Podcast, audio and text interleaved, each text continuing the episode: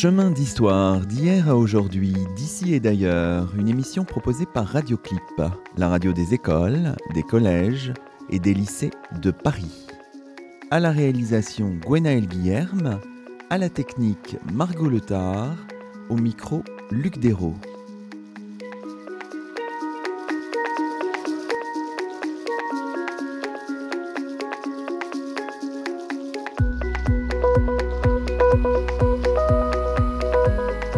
Bonjour à toutes et à tous, c'est le 23e numéro de Chemin d'Histoire, une émission proposée par Radioclip, et nous avons la joie de cheminer aujourd'hui en compagnie de Denis Crouzet. Bonjour à vous. Bonjour. Denis Crouzet, vous êtes professeur d'histoire moderne à la Sorbonne, autrefois Paris 4, aujourd'hui Sorbonne Université. Vous venez de faire paraître Les enfants bourreaux au temps des guerres de religion, un ouvrage paru chez Albin Michel dans la collection Bibliothèque Histoire. Pendant les guerres de religion, des enfants catholiques de moins de 15 ans se sont faits tueurs, massacreurs, tortionnaires. Avec ce livre, Denis Crouzet, vous poursuivez une réflexion profonde, puissante, sur la violence du second XVIe siècle français, une réflexion scandée par des ouvrages majeurs. On se contentera de citer Les guerriers de Dieu, la violence au temps des troubles de religion, vers 1525, vers 1610, un livre issu de votre thèse d'État livre publié chez Champvallon en 1990, ou encore quatre ans plus tard chez Fayard, un ouvrage intitulé La nuit de la Saint-Barthélemy, un rêve perdu de la Renaissance. On peut mentionner également, toujours chez Champvallon, un livre paru en 2008 sous le titre Dieu en ses royaumes, une histoire des guerres de religion. Alors peut-être une question qui est habituelle dans notre émission finalement, si on avait un synthétisé de manière un peu comme ça surplombante, euh, de quoi ce livre finalement est-il le nom? Vous dites au début de votre ouvrage, vous dites c'est l'histoire d'un basculement dans l'horreur d'une persécution, c'est l'histoire de Diableton, une histoire de petits garçons qui tuent, torturent, agressent, éviscèrent des cadavres, les brûlent, les jettent à la rivière une histoire impitoyable, dites-vous aussi, euh, Denis Crouzet. Oui, cette période des guerres de religion euh, nous plonge dans ce que nous pouvons percevoir comme une différence, mais qui, à, mon avis, peut toujours nous revenir, c'est-à-dire euh, l'intrusion d'une violence totale qui procède d'une sacralité.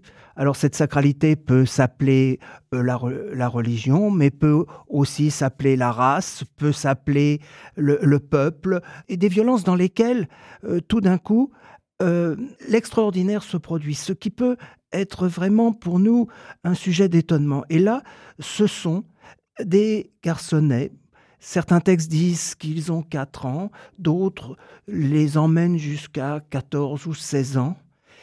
Donc des figures qui normalement se tiennent à l'écart euh, des jeux de pouvoir, des jeux de violence. Et là, euh, pendant ces guerres, ils sont perçus, reçus comme des émissaires de Dieu, comme répondant à un appel de Dieu, parce que leur innocence présumée les met euh, dans l'identité du Christ, fait qu'ils sont sur terre les représentants du Christ, d'un Christ qui veut qu'une seule religion perdure dans le royaume et que donc ce que les catholiques appellent hérésie disparaisse pour jamais. Alors, dans votre livre, au début hein, de l'ouvrage, vous dites que les enfants, cette thématique des enfants et de la violence au temps des troubles de religion, c'est finalement un continent jusqu'à ce travail-là, un petit peu oublié l'historiographie.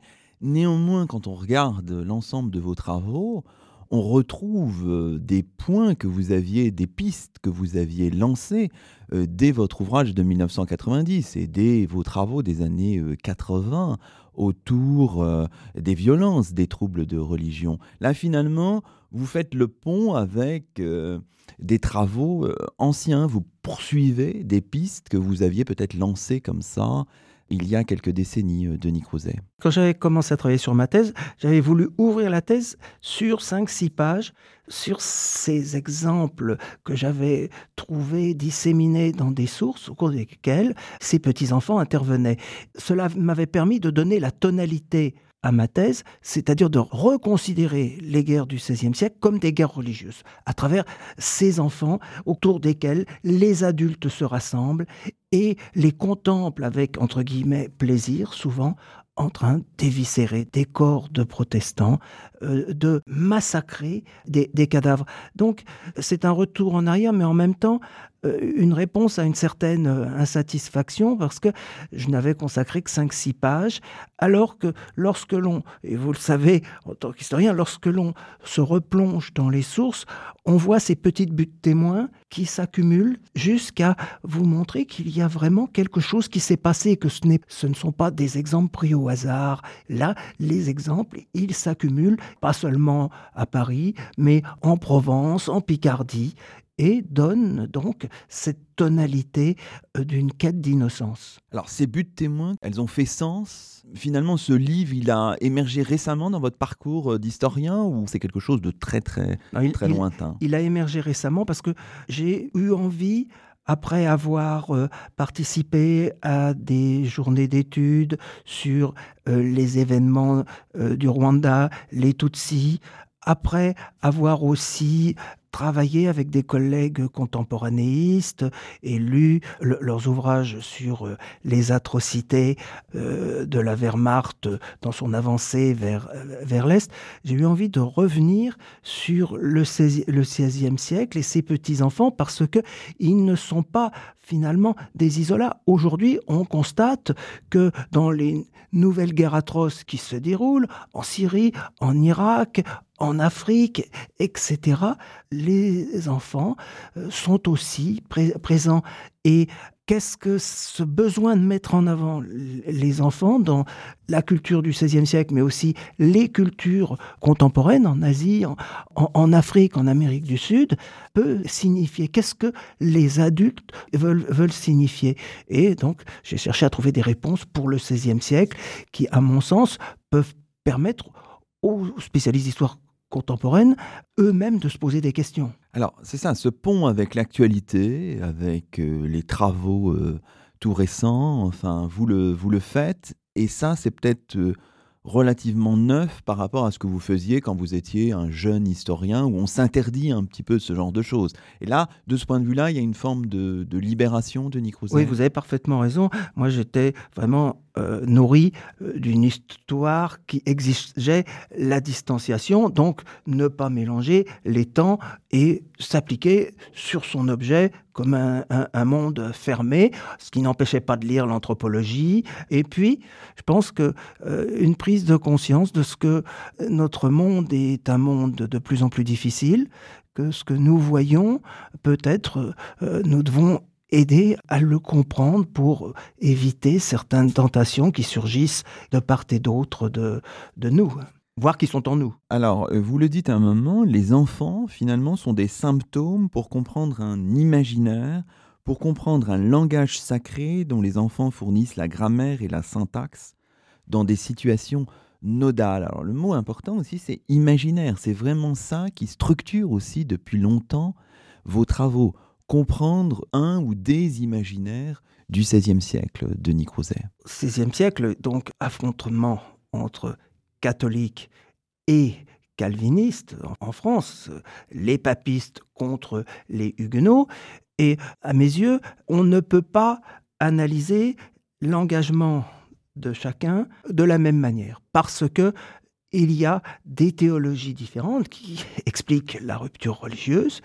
On a du côté catholique une théologie qui voit le sacré comme capable d'envahir la sphère d'ici-bas, de pénétrer les esprits des hommes, de les posséder, tandis que du côté réformé, Dieu étant dans sa majesté infinie loin du monde des hommes, ne donnant que sa parole comme guide aux hommes, il n'y a pas de possibilité de ce, surgissement en soi de l'Esprit divin.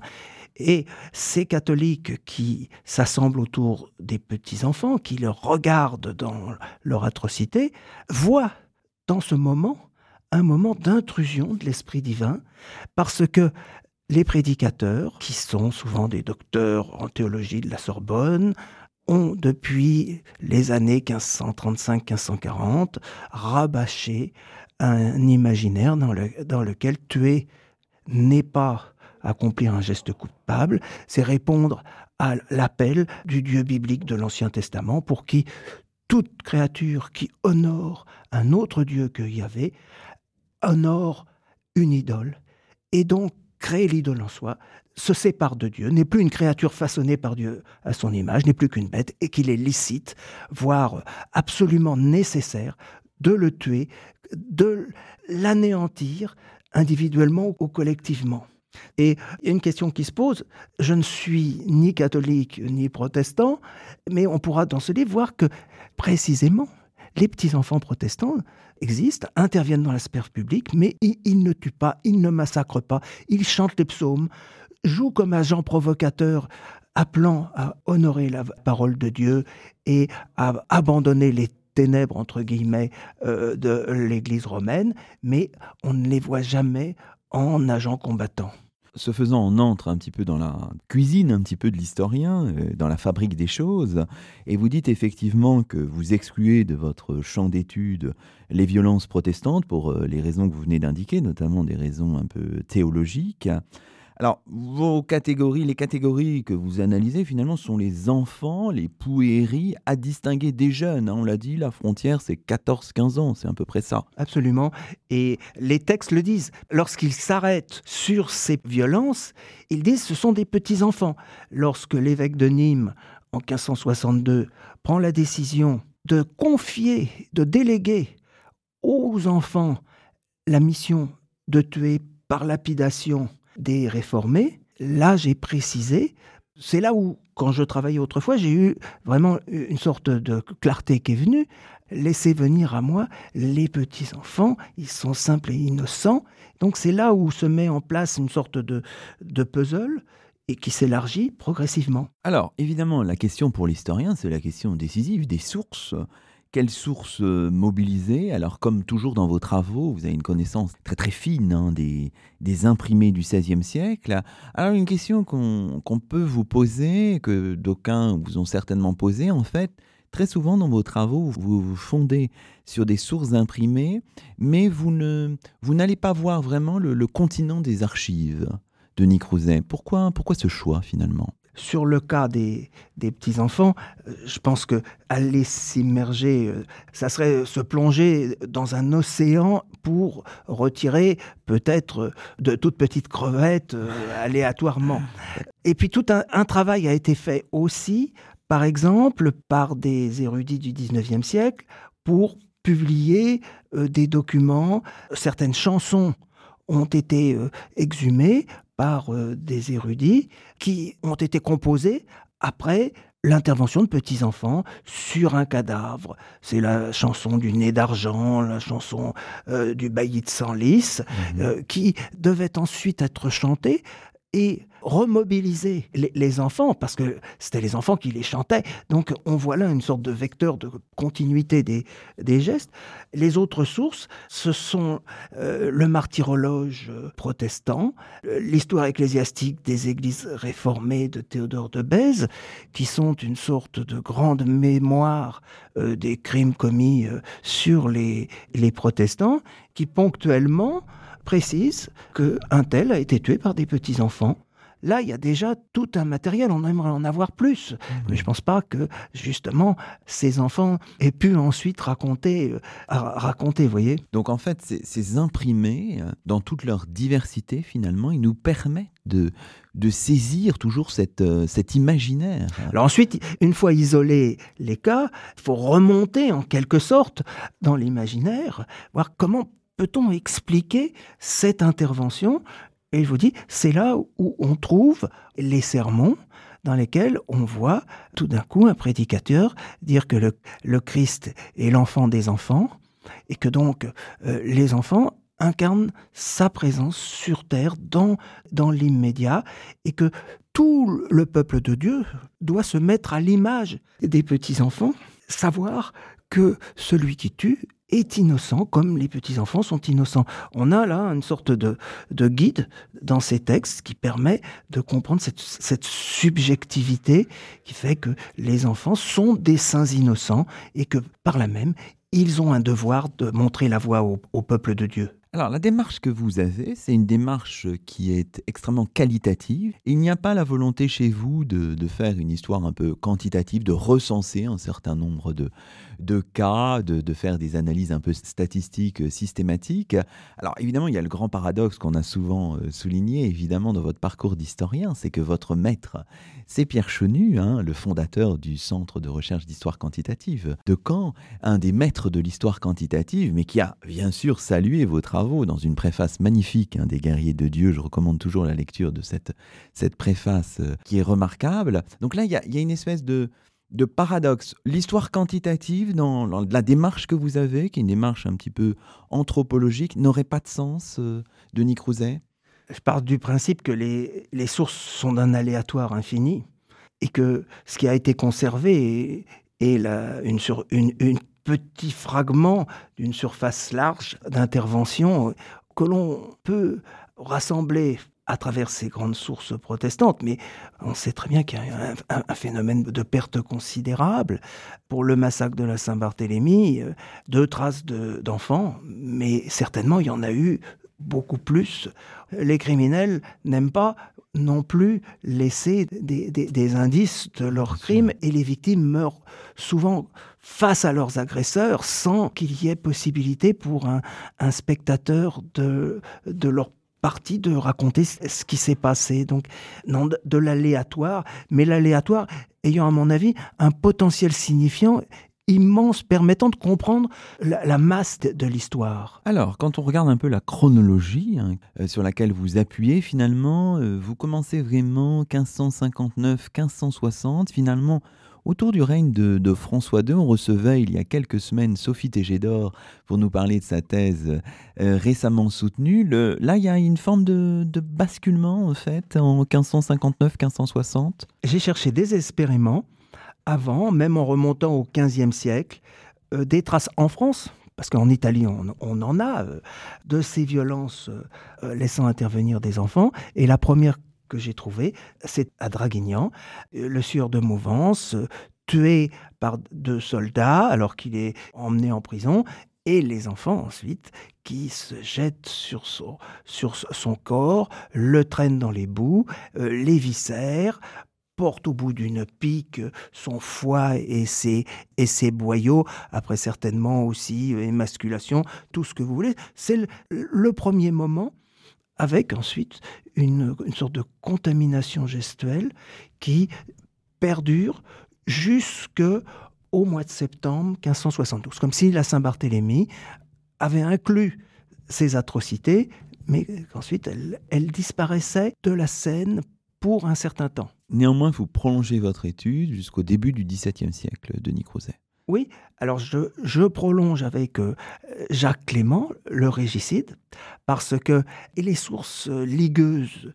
qui racontent son parcours racontent aussi qu'il s'est en quelque sorte infantilisé à force de prière, à force de pénitence, qu'il est devenu le pouer de Dieu, l'enfant de Dieu rejoignant une sorte de simplicité qui fait qu'il n'est plus son propre agissant, que c'est l'Esprit de Dieu qui est en lui et qui va lui suggérer mystiquement euh, d'aller porter le glaive contre le roi Henri III installé au pont, au pont de Saint-Cloud et menaçant de prendre Paris. C'est pour cela que j'ai inclus là un jeune moine dont le parcours est un parcours d'enfant. Évidemment, l'histoire que vous proposez, c'est une histoire euh, sans image finalement, sauf sur la première de couverture. Très important, cette image, un détail des jeux d'enfants de Peter Bruegel, dit l'Ancien, une huile sur bois peinte à Anvers en 1560, conservée aujourd'hui au Kunsthistorisches Museum de Vienne.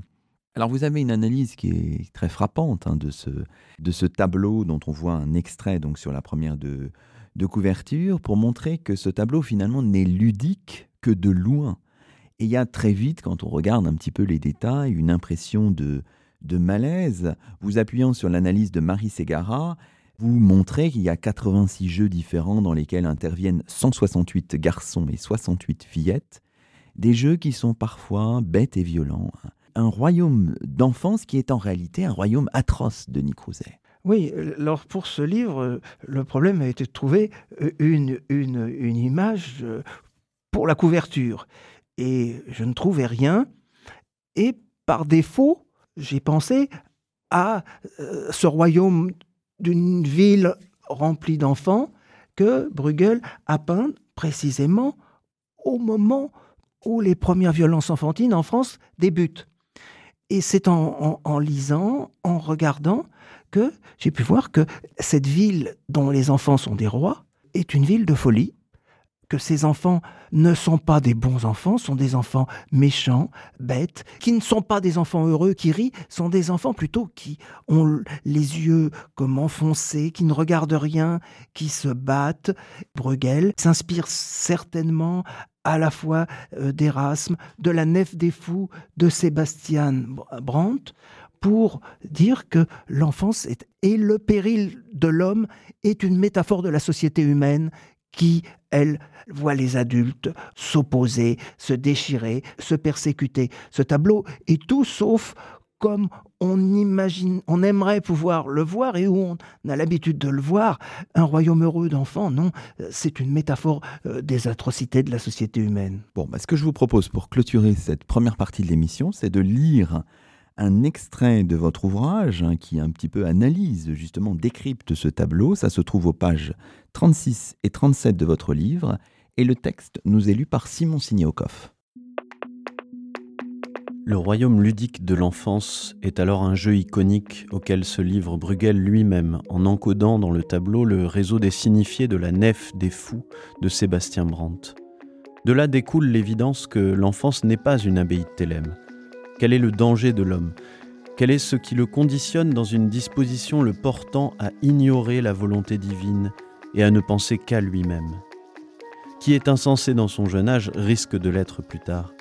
Car Dieu n'aime pas qu'on joue, pourrait-on dire encore si l'on allait dans le sens d'un cryptage évangélique virtuel? Pour Calvin, le jeu est un apprentissage du péché, il détourne du Christ, il fait perdre un temps qui ne devrait être consacré qu'au Christ, et il le fait perdre d'autant plus qu'il intègre souvent dans son déroulement le hasard, alors qu'un chrétien ne doit s'en remettre qu'à Dieu. À Genève, la prohibition des jeux, cartes et dés, est précoce. Elle date de 1537.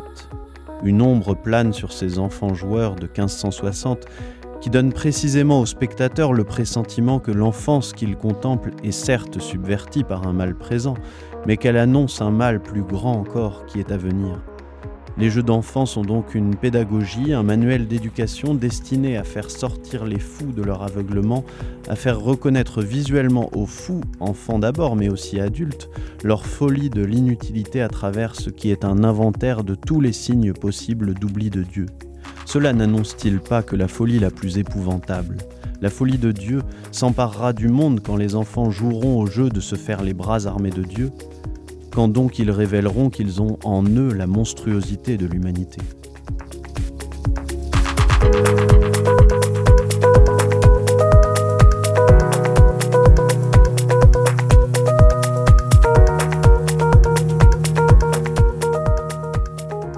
Vous écoutez Chemin d'Histoire, une émission proposée par Radio Clip, la radio des écoles, des collèges et des lycées de Paris. Ce numéro est mis en onde par Margot Letard Aujourd'hui, Luc Dérault s'entretient avec Denis Crouzet, professeur d'histoire moderne à Sorbonne Université, et qui vient de faire paraître chez Albin Michel un ouvrage intitulé Les enfants bourreaux au temps des guerres de religion.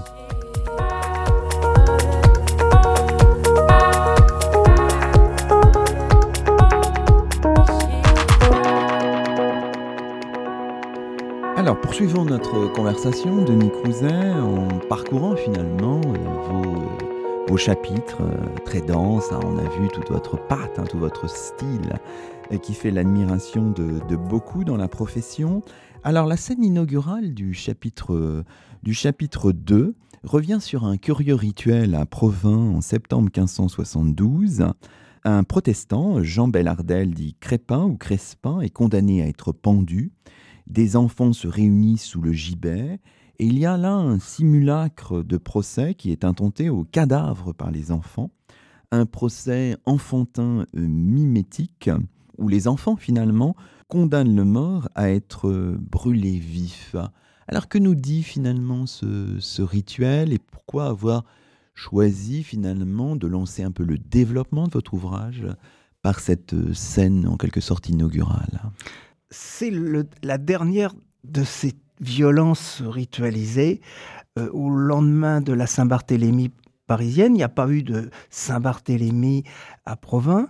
Et on peut penser que la justice euh, a profité de l'état d'enthousiasme anti-protestant pour liquider ce, Bellardel qui aurait commis des vols et, des meurtres auparavant, selon ce que dit le curé. Attends, alors j'ai commencé par ce, rituel parce qu'il est bien documenté par le récit du curé Aton qui suit la bande enfantine depuis le moment où elle dépend le pendu, discute pour savoir s'il faut le tirer par les pieds ou avec une corde, ou par la tête également avec une corde, et puis ensuite va de station en station en se transformant en cour de justice avec euh, des juges, des, procureurs, des avocats qui finissent par condamner au feu, effectivement, comme vous l'avez dit, ce cadavre certainement couvert de boue et, sanguinolent. Cet épisode m'a semblé euh, pouvoir euh, justement rassembler toute la charge signifiante de ces violences enfantines, avec d'un côté peut-être une surenchère par rapport à la justice des hommes, qui, en condamnant seulement l'hérétique à la pendaison, ne l'a pas jugé comme la justice devait le juger, c'est-à-dire par le feu, par le feu. L'hérétique doit être brûlé. donc une reprise de pouvoir concurrentiel de la justice des hommes par Dieu, par le Christ, qui est dans les enfants, dont les enfants sont la voix.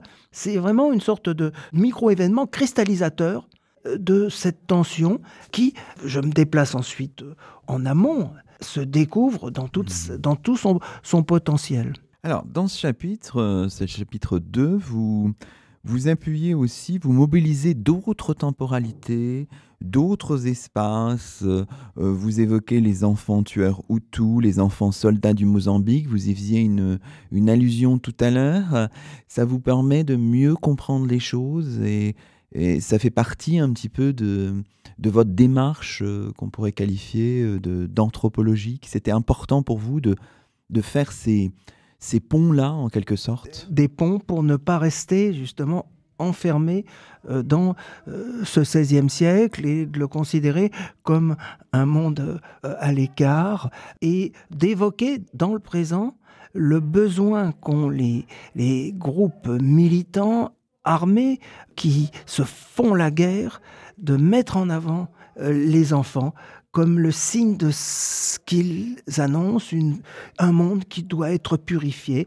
J'ai beaucoup regardé, par exemple, euh, sans trop m'apesantir dans le livre, mais euh, le massacre des, des Tutsis, les hérétiques protestants, les prédicateurs, très souvent, les identifient à des porcs, chiens, loups, serpents.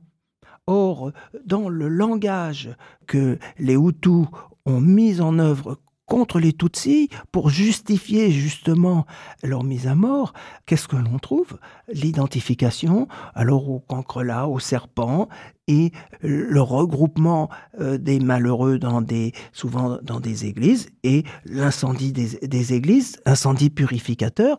Alors, c'est ce que ces enfants cherchent à faire avec ce cadavre euh, de Jean Berlardel à Provins, le brûler, le faire disparaître euh, de la terre qu'il est censé avoir souillé par son infidélité à Dieu, par le fait que souvent il s'est, il s'est lui-même transformé en iconoclaste, détruisant, détruisant les, les figures de Dieu. Par la suite, euh, vous avez une série de réflexions générales et vous indiquez qu'il ne faut pas se contenter de l'idée selon laquelle les petits-enfants jouent à reproduire ce qu'ils voient les adultes faire. Hein.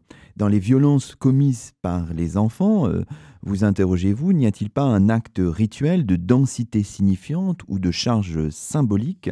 Vous dites encore, pour comprendre les ressorts de la pulsion d'agression des petits-enfants, il faut la rattacher à une culture spécifique qui produit une vision panique de celui qui vit dans la différence religieuse et qui fait de l'espace communautaire un espace de mise en théâtralité eschatologique. Alors la question qu'on peut poser, c'est comment percevoir les contours de cette culture euh, spécifique et quelles sont les, composantes de, cette, euh, de cet imaginaire en quelque sorte, Denis Crouzet?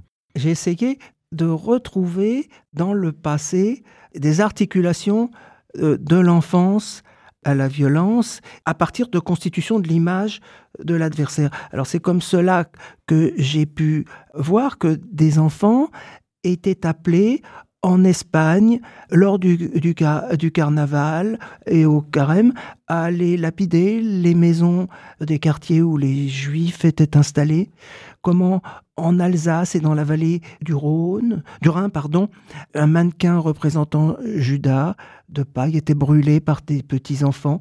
Et comment, chez les prédicateurs, on trouve une identification tout à fait étonnante des hérétiques aux juifs. Les calvinistes sont de nouveaux juifs en quelque sorte, avec l'accusation d'avoir crucifié le Christ une deuxième fois parce que détruisent les, les crucifix.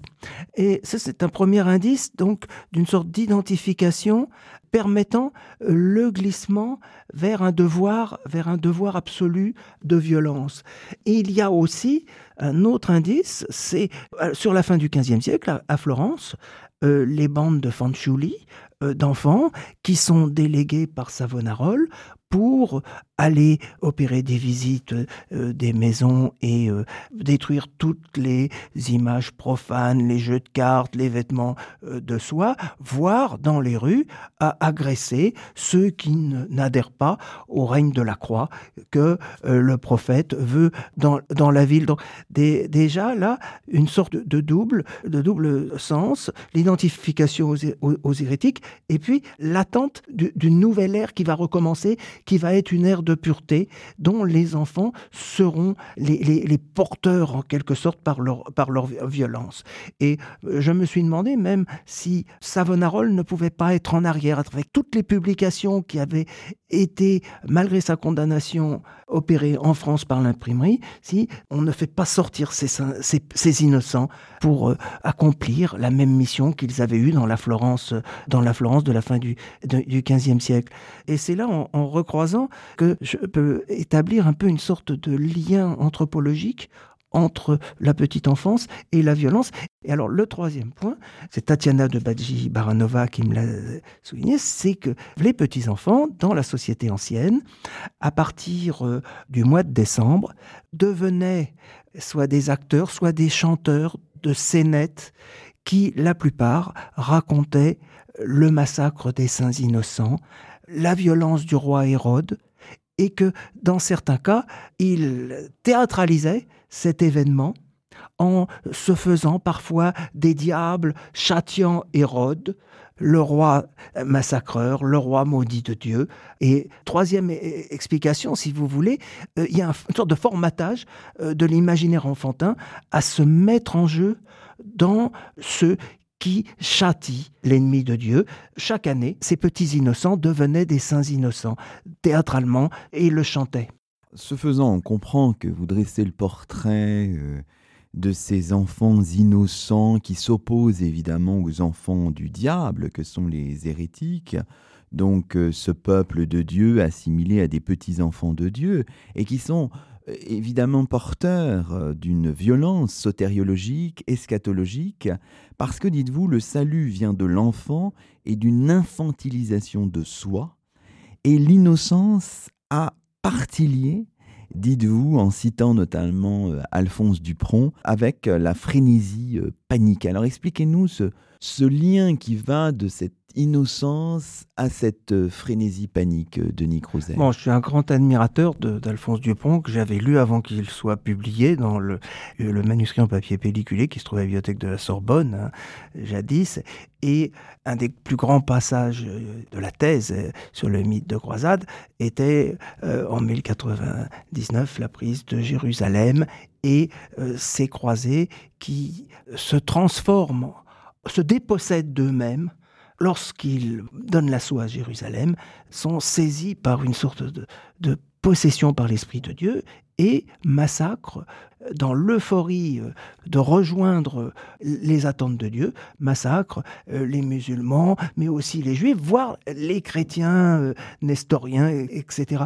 Et Dupron est, un, historien, justement, il n'emploie pas le terme, de l'imaginaire qui, à des moments, se laisse subvertir et entre dans une sorte de transe qui le déplace dans une autre temporalité, qui est la temporalité de l'innocence de tous ceux qui servent Dieu, comme Dieu l'a commandé par la voix de Moïse, lorsque Moïse est descendu du mont Sinaï et a trouvé une partie du peuple hébreu qui adorait le veau d'or et qui l'a commandé de les exterminer jusqu'au jusqu'au dernier. Être un fidèle de Dieu, c'est par là même être innocent, être dans la pureté, et les actes qui sont perpétrés sont des actes purs, des, actes sacrés.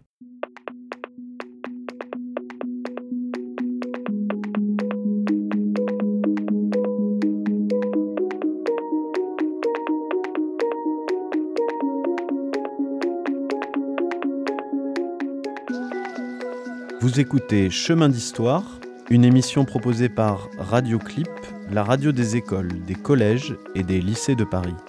Ce numéro est mis en onde par Margot Letard. Aujourd'hui, Luc Dérault s'entretient avec Denis Crouzet, professeur d'histoire moderne à Sorbonne Université et qui vient de faire paraître chez Albin Michel un ouvrage intitulé Les enfants bourreaux au temps des guerres de religion.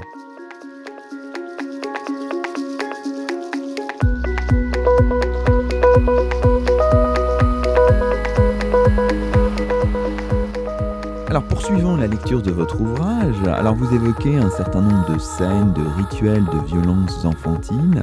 On peut prendre deux exemples, hein. vous citez un nombre considérable évidemment de, cas, en prenant notamment l'exemple d'une mobilisation d'enfants à Auxerre en octobre 1561 où la violence apparaît comme une voie de la, de la volonté divine. Alors pourquoi ce, cas de cette mobilisation d'enfants à Auxerre vous est-elle particulièrement euh, intéressée, Denis Crouzet? Je pense que c'est parce que elle est révélatrice d'une sorte de nécessité que les enfants interviennent, occupent à un moment précis l'espace public et euh, s'attaquent à ceux qui polluent, c'est l'expression qui est, qui est, employée, cet espace. L'adversaire de Dieu, euh, l'hérétique, est reçu comme une figure qui contamine par sa parole le corps mystique du Christ qu'est la cité, mais aussi à cette puissance de mettre le salut des chrétiens en cause parce que si ceux-ci acceptent de cohabiter avec l'hérétique, ils se rendent coupables aux yeux de, Dieu et Dieu ne les acceptera pas au jour du jugement parmi les élus, tout simplement parce qu'ils n'auront pas pris les armes qu'ils auront préféré tolérer, entre guillemets, euh, supporter, euh, de vivre avec les ennemis de Dieu. C'est là où l'exemple d'Auxerre est significatif. Hein. C'est la communauté qui veut se purifier d'un seul coup. Et elle se purifie par qui? Par ceux qui sont innocents, les, les enfants. Alors poursuivons un petit peu en évoquant un deuxième cas, alors euh, qui est un petit peu filé finalement dans votre ouvrage, puisque on le trouve à différents, euh, à différents chapitres. Hein. donc c'est évidemment l'exemple des violences infligées au corps théophanique et euphorisant, comme vous dites, de l'amiral de Coligny au matin du 24 août 1572. Alors peut-être pour introduire notre conversation, on peut lire un extrait de votre ouvrage. Ça se trouve aux pages 130 et 131 de votre livre. Et le texte nous est lu par Simon Signokoff. Au commencement, le Verbe. Au commencement donc paraissent les petits enfants incarnation de l'innocence christique et donc de la justice divine, symbole de cette pureté de la foi catholique que les Huguenots et l'amiral sont depuis toujours soupçonnés et accusés de vouloir anéantir au profit de Satan. Car ils mettent en scène un procès attenté au corps mort de l'amiral, qu'ils condamnent à être traîné par les rues d'un carrefour à l'autre comme vilain, séditieux et perturbateur du repos public conspirateur contre son roi et traître à sa patrie, et finalement, en tant qu'hérétique, à être brûlé à petit feu. La sentence est ensuite lue et publiée de carrefour en carrefour, le cadavre suivant la horde enfantine dans son œuvre de justice. Les petits-enfants enseignent gestuellement que c'est Dieu qui a pris vengeance de l'amiral et que sa justice n'est pas encore parvenue à sa fin, qu'il faut la prolonger jusqu'à ce qu'elle soit totale. Leur rituel invite les hommes et les femmes de Paris à amplifier la violence impeccable dont l'amiral vient ainsi divinement d'être victime. Il leur signifie la venue de Dieu dans leur ville et leur proclame simultanément que l'ire divine, loin d'être satisfaite, exige toujours plus de violence. Une violence mosaïque, telle celle que Yahvé a commandée au peuple élu lorsqu'il lui a fallu exterminer jusqu'au dernier les adorateurs du veau d'or.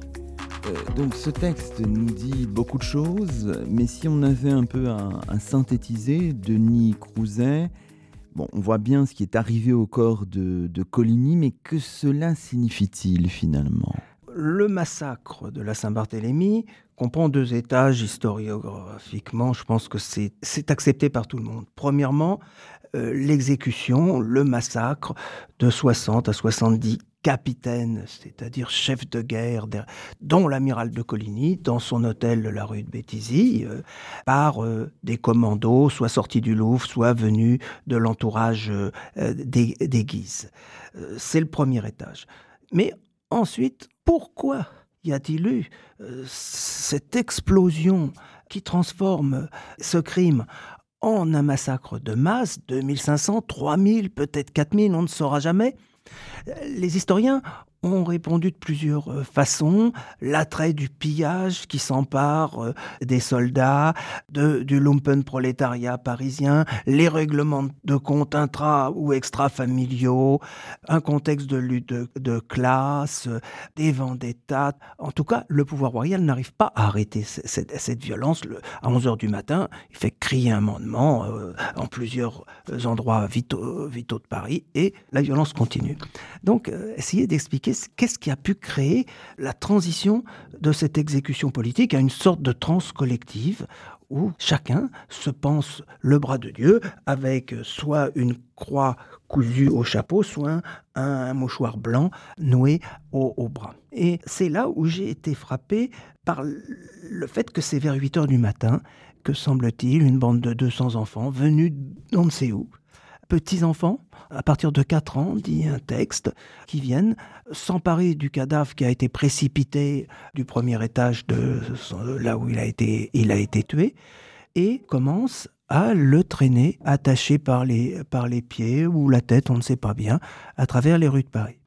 Synchroniquement, 8 heures du matin aussi, au cimetière, et pas n'importe lequel, des Saints Innocents, tout près, a lieu le miracle de nos bépines qui étaient sèches et que l'on voit refleurir à contre-saison et des feuilles vertes qui voient des gouttes de sang perler, euh, les cloches de l'église des Saints-Innocents qui sonnent à toutes volées et un appel à ce que euh, la population parisienne vienne voir ce qui est perçu comme vraiment une présence du Christ L'aubépine, c'est la couronne d'aubépine, c'est la passion du Christ.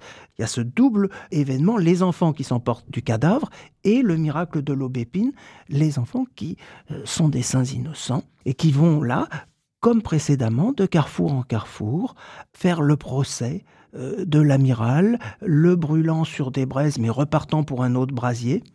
Et je me suis demandé si euh, cette violence que j'ai appelée théophanique, qui devait apparaître comme une, une sorte de, de, présence euh, de Dieu parmi les siens, n'avait pas joué comme le stimulus de, de cette grande illusion collective qui euh, fait que chacun, à partir de ce moment-là, devient comme les enfants le bras de, Dieu, un phénomène vraiment de, de contagion mystique qui expliquerait cette perte de contrôle total par euh, euh, le pouvoir, mais aussi par la municipalité de Paris, de l'espace. Donc on rentre dans, une histoire euh, de l'atrocité pour laquelle peut-être, si vous me permettez, il faut que l'historien cesse d'être totalement historien, qu'il laisse son imaginaire courir pour essayer de, trouver, à rentrer en, en empathie avec cet événement atroce qui est un meurtre de masse, certainement pas prémédité par le pouvoir ou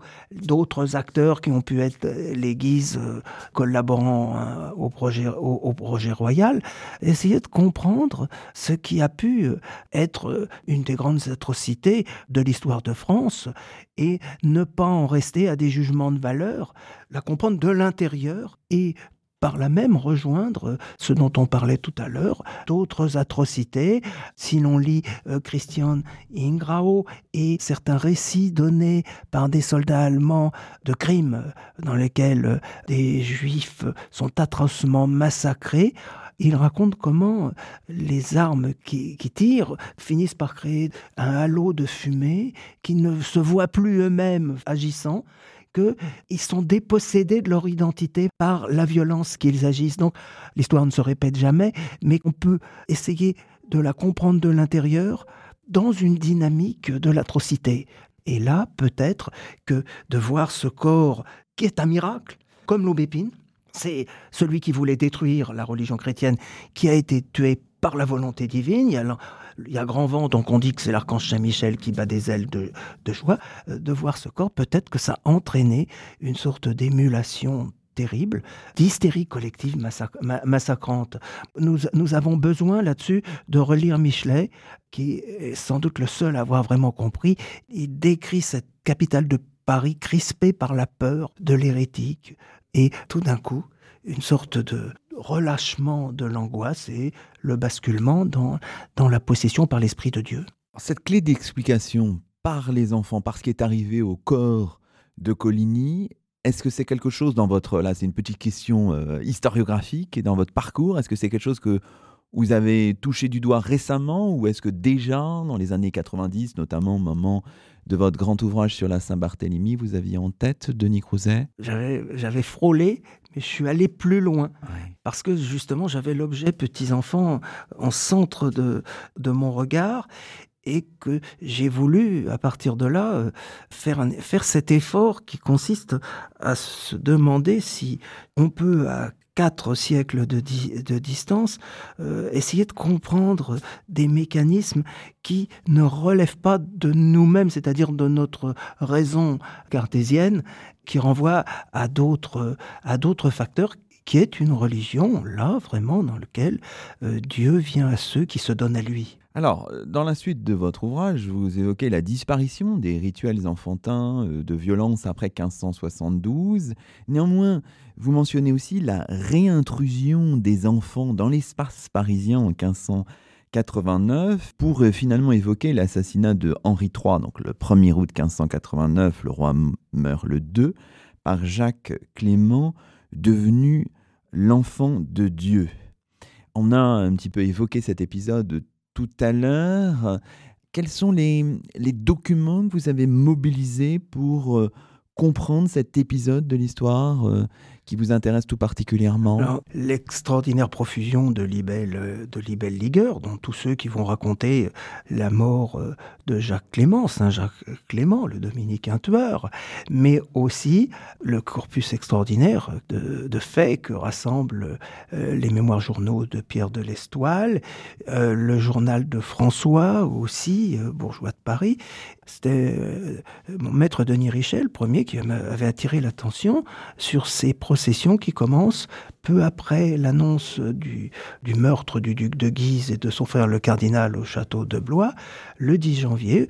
Et qui est-ce qui commence à faire processionner euh, Paris, ce sont les petits-enfants vêtus de blanc qui sillonnent en plein hiver, voire vont chercher les adultes chez eux pour qu'ils s'engagent, et des semaines et des semaines de processions pénitentielles auxquelles, selon un des récits, le tueur, Jacques Clément, aurait participé, outre qu'il entre en pénitence, en jeûne, pour euh, appeler la, miséricorde divine sur Paris menacé. Donc les enfants sont encore là et Clément devient un pouer. Et il ne peut avoir réussi que si Dieu l'a porté dans son innocence à frapper au petit ventre de deux coups de couteau le roi. Évidemment, on se demande que deviennent les interventions des des enfants, des hordes d'enfants après 1598, après la signature de l'édit de Nantes de Nicrozet. Là, les enfants rentrent en apnée, si vous me permettez, sauf qu'on les aperçoit euh, lors de l'exécution de Ravaillac, et je les ai retrouvés dans une grande sédition en 1621 à Tours, au moment où la première guerre euh, protestante euh, va commencer. Ils sont 500, peut-être 1000 d'après le récit, des enfants entre 4 et 15 ans qui participent à la démolition du cimetière protestant et qui ensuite participent à la destruction du lieu du prêche qui avait été accordé. Euh, c'est le royaume des enfants de, de Bruegel qui marche contre les protestants dont la communauté ne se relèvera jamais. Depuis que j'ai écrit ce livre, j'ai retrouvé quelques autres violences protestantes, lorsque il y a des, des révoltes contre euh, l'impôt. En 1660, Christian Jouot m'a signalé le cas de l'enterrement d'un protestant et des enfants arrivant pour faire leurs excréments sur la fosse avant qu'on enterre le, le, malheureux mort. Mais l'enfance va changer de, euh, va changer de, signification. Alors c'est ça, vous évoquez une, forme de transmutation, vous dites, du peuple des enfants. Qu'est-ce que ça signifie? Il y a une sorte de changement pédagogique euh, qui se produit certainement euh, via les jésuites qui n'ont pas cette conception euh, de l'enfance page blanche sur laquelle le Christ peut s'inscrire et qui porte en eux la, la, pureté. L'enfant doit recevoir euh, un programme éducatif euh, strict qui permet d'aller contre des propensions mauvaises qui seraient en lui et de, et de profiter de l'occasion qui est donnée de créer un, soldat du Christ euh, dans tous les moments de, de sa vie.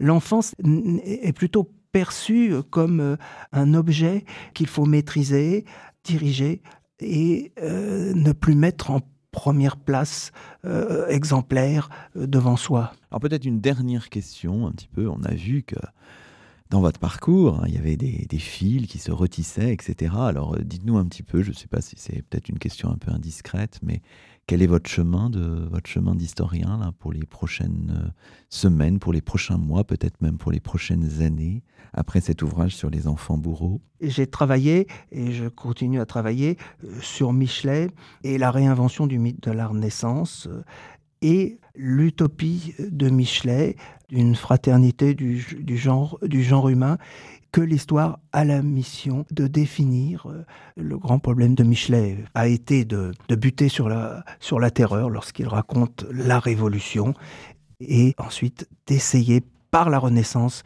de recharger l'avenir d'une espérance. Et je termine justement le, le livre sur les petits-enfants par Michelet, euh, racontant la fête euh, des fédérations de, du 14 juillet 90 euh, et les enfants apportés par les, les citoyennes sur l'autel de, de, de, la patrie, ces enfants qui incarnent la nouvelle nation qui est née, qui sont l'espoir, l'espoir du monde. Bon, bah, beau programme, on vous réinvitera pour en parler. Merci beaucoup, Denis Cruz. C'est moi qui vous remercie beaucoup. C'est ainsi que se termine le 23e numéro de Chemin d'Histoire, d'hier à aujourd'hui, d'ici et d'ailleurs, l'émission d'histoire de Radioclip. Nous étions en compagnie de Denis Crouzet, professeur d'histoire moderne à Sorbonne Université. Denis Crouzet qui vient de faire paraître Les enfants bourreaux au temps des guerres de religion, un passionnant ouvrage paru chez Albin Michel dans la collection Bibliothèque Histoire. À la semaine prochaine pour un nouveau rendez-vous d'histoire sur Radioclip la radio des écoles, des collèges et des lycées de Paris.